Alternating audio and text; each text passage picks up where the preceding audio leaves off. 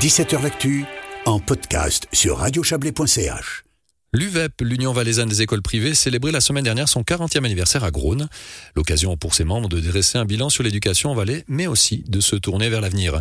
En parallèle des festivités, l'UVEP avait convié l'ancien ministre français de l'Éducation et philosophe, Luc Ferry, afin de brosser un portrait de l'évolution de l'éducation et de l'enseignement au sens large du terme. Rencontre avec Luc Ferry. Il y a peut-être deux termes, en fait, en tout cas vous allez pouvoir m'éclairer, ils vont toujours ensemble, l'éducation et l'instruction. Et peut-être ces deux thématiques euh, se mélangent ou se, séparent. Euh, est-ce qu'on doit les différencier ou elles doivent toujours vivre euh, en cohabitation? Assez bête parce que j'ai oublié mon, ordinateur à l'hôtel, mais il y a un texte de Victor Hugo qui est absolument génial et qui explique la différence entre instruction et éducation. Et il dit en substance que l'éducation relève de la famille et que l'instruction relève de l'école. Que l'instruction est due aux enfants par, l'État, alors que l'éducation est due aux enfants par la famille. Et donc, euh, les mots ont un sens. Éducation, ça renvoie au vocabulaire de l'enfant et de la famille, de la sphère privée. Instruction, ça renvoie au vocabulaire de l'élève, pas de l'enfant. L'élève, c'est pas la même chose. Et de l'école et pas de la famille, donc de la sphère publique. Et, c'est vrai que, bien sûr, il y a un recoupement entre les deux. Il y, a, il y a évidemment une intersection, pour parler comme dans la théorie des ensembles, ces deux ensembles qui se recoupent. Mais néanmoins, euh, pour l'essentiel, le rôle des enseignants, le rôle des professeurs, c'est d'instruire, c'est-à-dire de transmettre des, savoirs, des savoir-faire éventuellement, mais enfin surtout des savoirs. Le rôle des parents, c'est quand même d'éduquer.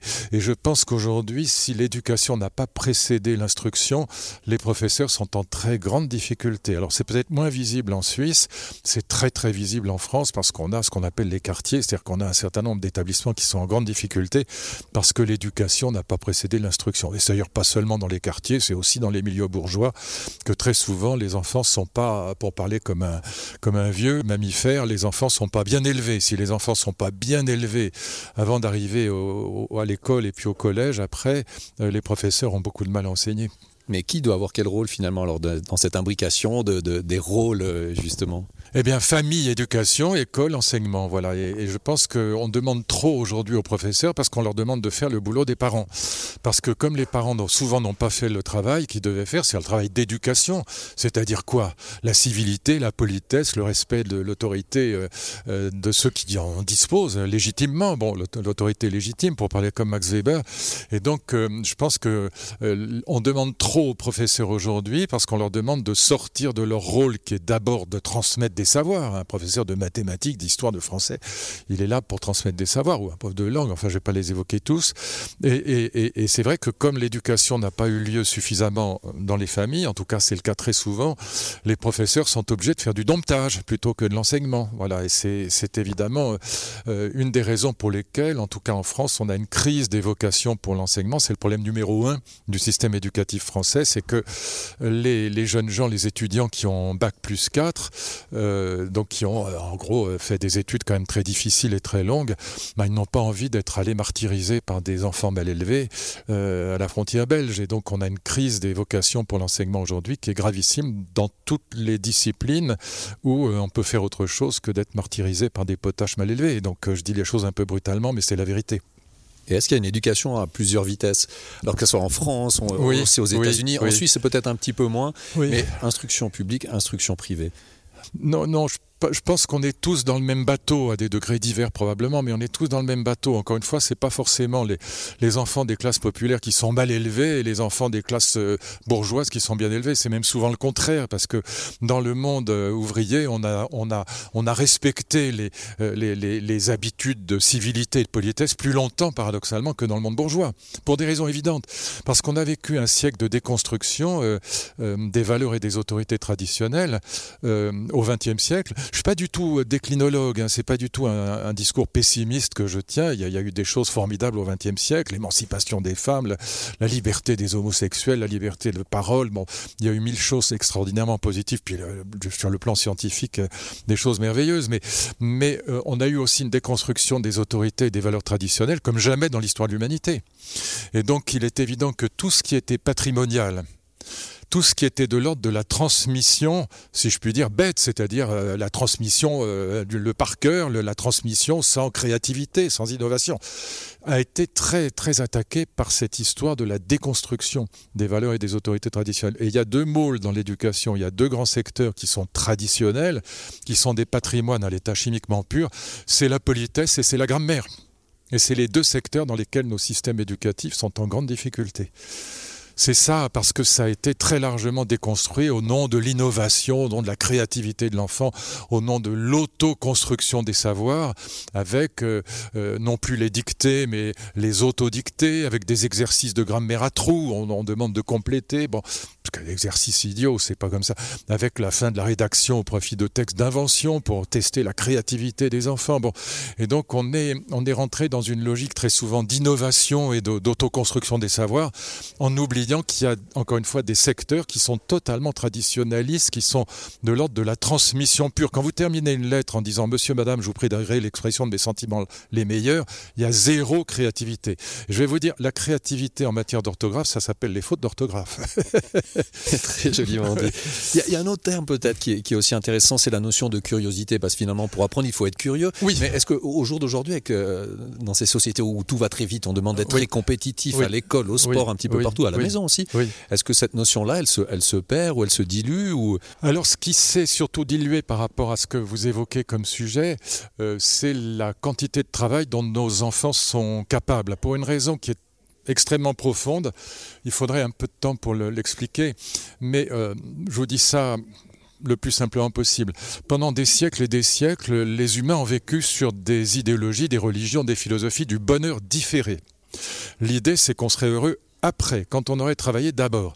Euh, pour les enfants, on serait heureux après la classe pendant les vacances. Pour les ouvriers, on serait heureux après la retraite, où on pourrait acheter une, canne à pêche, occuper de son jardin, ce que vous voudrez. Pour les communistes, on serait heureux après la Révolution. Pour les catholiques, on serait heureux après la mort, au paradis. Je vais vite, mais on était dans les idéologies du bonheur différé. Ce qui s'est passé en Europe, c'est que les grandes religions se sont effondrées. Le communisme, grande religion de salut terrestre, s'est effondré en France. Je n'ai pas les chiffres pour la Suisse, mais en France, le Parti communiste représentait 30% de l'électorat dans les années 50. Il représente 2% aujourd'hui. En 1950, 95% des Français étaient baptisés. Ils sont 30% aujourd'hui.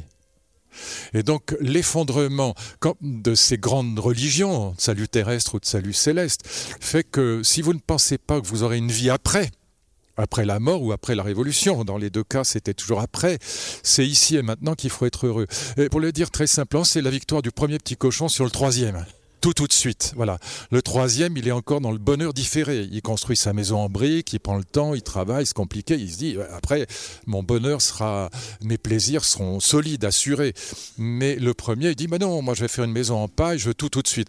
Nos enfants ressemblent plus au premier petit cochon qu'au troisième aujourd'hui. Et c'est pas de leur faute, c'est simplement qu'ils vivent dans un monde où euh, les grandes idéologies du bonheur différé, qui, qui reposaient sur l'idée de travail, ont été abolies. Du coup, ça explique aussi la grande démission le big quit, le quiet quit dont on parle beaucoup, parce que les gens se disent, bah, si je n'ai qu'une seule vie, si je ne crois plus à la résurrection de Lazare, si je n'ai qu'une seule vie, bah, c'est ici et maintenant. Je ne vais pas perdre ma vie pour la gagner. D'où le big quit. 40 euh, millions d'Américains ont quitté leur job pendant le confinement, pendant la, pandémie. Voyez. Donc je vais très vite, mais c'est un sujet extrêmement profond et incroyablement puissant en vérité. Il y a une lame de fond derrière euh, les difficultés que nos enfants éprouvent à travailler, à apprendre. C'est pas de leur faute, c'est qu'ils sont dans un monde qui ressemble à ce que je viens de décrire, à celui du premier petit cochon.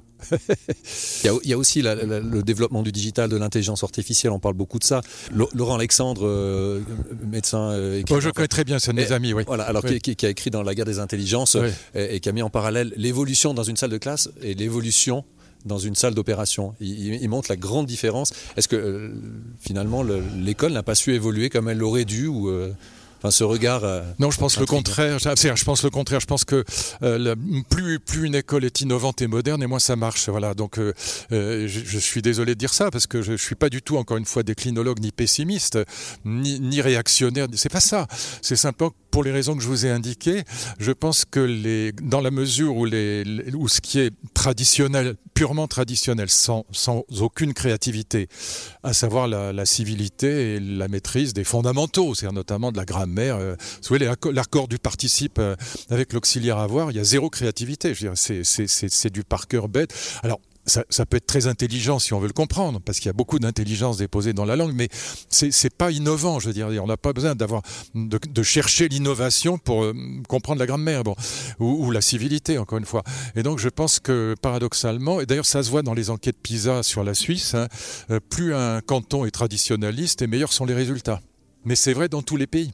Et donc, euh, euh, il est clair que dans les pays du sud-est asiatique ou en Chine, on travaille beaucoup, beaucoup, beaucoup plus que dans la vieille Europe. C'est, que ce soit à l'usine ou à l'école.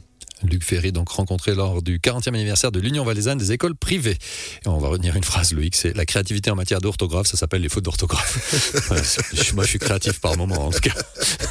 Personne n'en est à l'abri de sa propre créativité. Excellente soirée.